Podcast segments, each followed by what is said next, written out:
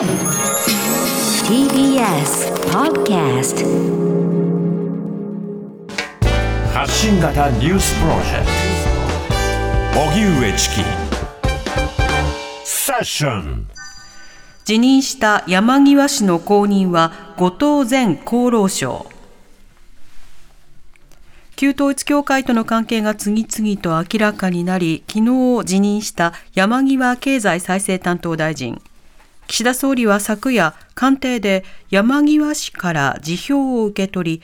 受理事実上の更迭とみられます。一夜明け岸田総理は今日後任に後藤茂之前厚労大臣を起用する方針を決め本人に電話で伝えました。岸田総理は衆議院本会議で山際前大臣の辞任で国政や国会運営に影響が出たことについて国会開会中に大臣が辞任する事態となり深くお詫びを申し上げますと謝罪。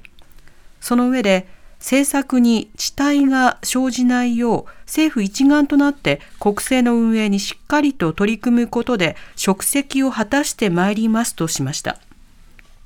これに先立ち、岸田総理は官邸で記者団の取材に応じ、後藤氏を起用した狙いについて、政治経験の豊富さ、説明能力の高さなどを重視したと答えました。それでは旧統一教会との関係が次々と明らかになり追及が続いていた山際経済再生担当大臣が昨日辞任しました。後任は後藤前厚労大臣が内定ということになります。国会で取材をしている TBS ラジオの澤田澤田大記者につなげます。はい。澤田さん、こんにちは。こんにちは。よろしくお願いします。お願いします。お願いいたします。さて、山際大臣、山際旧大臣、前大臣、はい、なぜ辞めることになったんでしょうか、はい。まあ、ご本人が話したところによるとということなんですけれども、はい、まあ、予算委員会が昨日で一巡して、まあ、これからの国会審議などなどのことを考えたときに、えーまあ、このタイミングで、えー、審議に触らないようにすべきではないかと、自分自身で考えて、このタイミングを逃すわけにはいかないということで、昨日になったと。いうのがご本人の説明です、はい、しかし、国会が始まる前のタイミングから追及そのものは、記者からも続いてはいましたよね。まあ、そうですね、まあ、そもそもはやはりその内閣改造で留任した日に、えー、それまで全く、えーかんえー、旧統一教会との関係を説明してこなかった中、えー、実は関係ありましたと、いうことをいきなり言ったところに端を発していて、えー、まあ、その後も説明がどんどん二転三転していき、まあ、その間もずっと、えー、記憶がない、記録がないというのを繰り返していたと、で写真が出てくると、えー、私、えー、状況から考えて私だと確認しましたと。い。うような、割と人事な感じの答弁を繰り返し繰り返しし続けてきた人ではあって、まあ、そこに対してのまあ問題点というのはずっと指摘され続けてきた、この2か月間指摘され続けてきたんだけども、ようやくやめたとい。うことになると思います、はい、これあの、与党内からの反応というのは、もともと山際大臣に対してはどうだったんですか？いや、あのもう8月の終わりぐらいの時点で、もう相当危ういと、はい、う変えないといけないんじゃないかという話は、あの内々にはどうも出てたんですね、ただそこに関して、まあ、岸田総理の方がまあ踏み切れなかったとい。うことなんだと思います。はい、まあ、あの先週の時点であの、それこそ参議院議員運営委員長の、えー、石井純一さんが、えー、瀬戸際大臣だと、はい、マイクのあのカメラとマイクの前で言うぐらい、えー、与党内からも、まあ、問題があるという声は出ていたと。いうことですね、はい。まあ、それに対して説明責任を本人が果たすべきだというふうに繰り返していたのが岸田さんでしたね。はい、はいで昨日の夜、官邸で山際氏が辞表を提出した直後、ぶら下がりが行われたということで、はい、澤田記者、山際前大臣に、はい、何が問題だったのかという正すこともできたということで、その音声をお聞きください。はい TBS ラジオ川田です。ご自身としては何が一番問題だったとお考えでしょうか？まああの私の立場は、まあ、私に限りませんが、えー、政府の一員というのは、えー、国民に対してきちんと説明責任を果たしていかなくてはいけないということだと思っております。私は前々から申し上げているように、その資料ですね、自身の資料を1年ごとに大体こう片付けてしまうという、そういうオペレーションをやってきたものですから、どうしても自分自身でさまざまな過去の出来事というものを調べられないという状況にございました。したがって外部から指摘をされることによってそれを説明するという後追いの説明という形になってしまったと、結果としてそれがですねあの政権に対してもご迷惑をおかけすることになったと思っております。はい、澤田さん、このやり取りはいかがですか、まあ、そうですね、まあ、とにかくこの人は記憶も記録もないと、うん、で記憶があっても言わないということもあって、ですね、はい、あのどこであったかわかあの、あった記憶はあるんだけど、どこであったか分からなかったので言わなかったとか、ですね、えー、まあ、いちいち不誠実なんですよね、まあ、そのことをまあ象徴するようなあの発言だったかなというふうに思いますね、はい、自身の資料を1年ごとに大体片付けてしまうというオペレーションをしていたっていう、うんはい、まあ、確定申告とかしてるね、あの一般の方からすると、え、どうやってこなしてきたのかなっていうふうに思われるわけですが、まあ、議員活動としてのね、あのいろんな資料も集まってくるんですけれども、蓄積がないっていうのはなかなかに議員の質質にも関わるのかなと思います。その点、まあ、澤田記者がさらに、えー、大臣の職のみならず、議員職については考えてないのかということを聞いています。TBS ラジオ澤田ですあのこの間の先ほどもあったと思うんですけど、後手後手の説明で、あの国会議員としての信頼も損ねたように感じるんですが、議員職はされないんですか？はい、あのーまあ、もちろん説明責任はね、国会議員も果たしていかなくちゃいけないことだと思いますが、やはり閣僚というのは、より一段重い立場だと私は思っております。で実際にですね、えー、もちろん、当該団体と言われているような団体の会合に何度か出席をしたことがですね、これは国会答弁でも申し上げましたけれど、当該団体に信用を与えるような、まあ、そういう結果となってしまったことについては、深く反省もしておりますし、えこれからはそういうことがないようにやってまいりたいということは、まあ、つどつど申し上げてきたわけなんですが、えそういう意味で言うと、その我々国会議員、まあ、我々と言っちゃいけないですね、私が国会議員として何か法に触れるようなことをやってきたというわけではありませんから、えこの国会議員の活動というのはしかりしっかりと信用を取り戻すために、これからも続けたいと思います。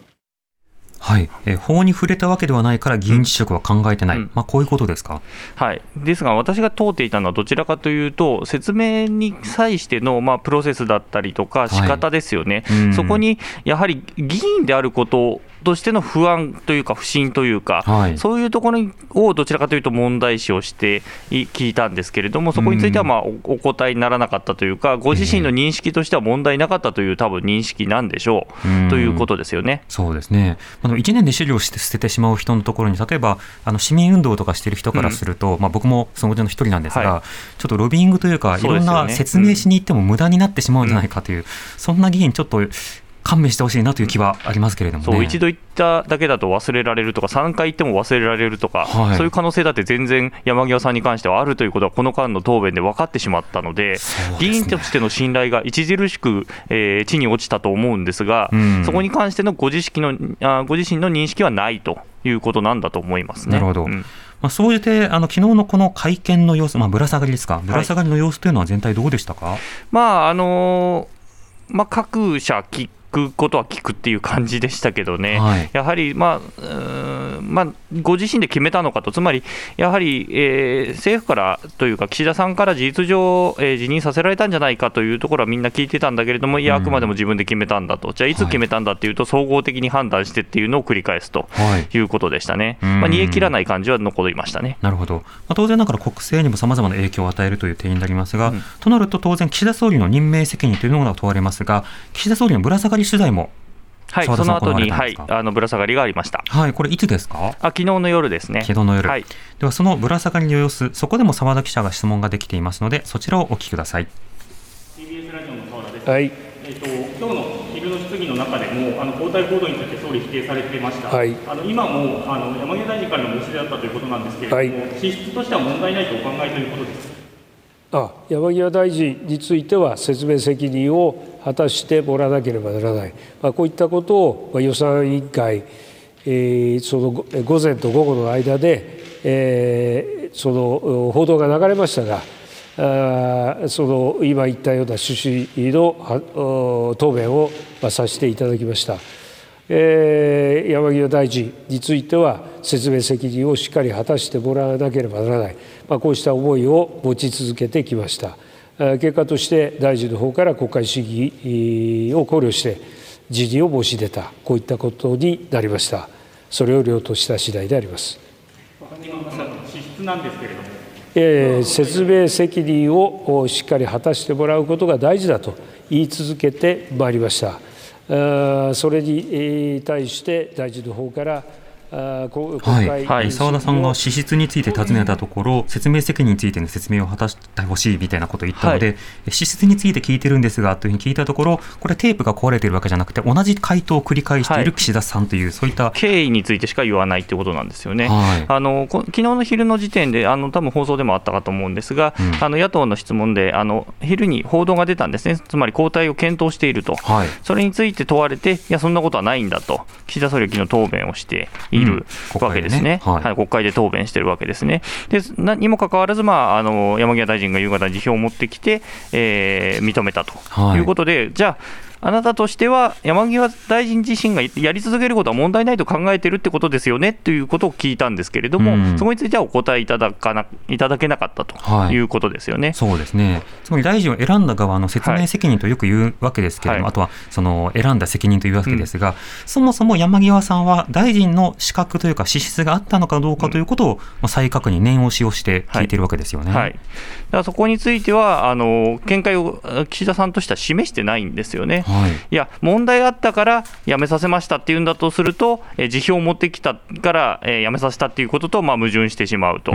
いうことですよね。うん、で、一方、その、え能力がないということは分かっていながら放置してたとなると、それはそれで管理責任が問われるわけですね。えー、どっちに転がっても岸田さんにとってはいいことはないので、何も答えないっていうことだったんだと思います、はい、もしあのまたね、適材適所なんだっていう言い張るんだったら、うん、辞表が来ても留任ということだってできるわけですよね。いやそうそのはずなんですよね、あのロジックで言うと、いや、これからも説明責任を果たしてくださいっていうことを言ったってことは続けてくださいっていうことと同義なので、はい、だからそこで受理するっていう時点で、ちょっと矛盾することではあるんですよね、うん、ただ正直、昨日の国会での岸田さんがあの山際大臣の発言を受けた後、うん、あの答弁していた場面では、なんかちょっと呆れ気味に、はい、まあ、説明責任が足りないという趣旨のことを匂わせながら答弁をしてましたけどね。そうですね。あのやはり昨日質疑を聞いていて、やっぱり突き放すような印象を受けたんですね、うん、文字起こしてみるとそうでもないんだけれども、国会を聞いてると明らかに突き放すような素振りが見えたというところはあって、あこれはややめるのは近いんだろうなというふうには感じました、うん、そしてこの後は後藤前厚労大臣ということになっていくわけですか、はい、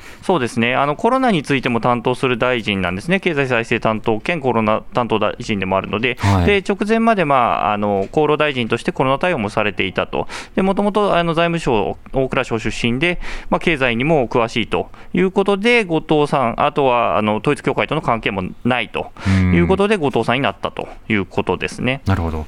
わかりました。澤田さんありがとうございました、はい、失礼しました。ありがとうございました。澤田大樹記者でした。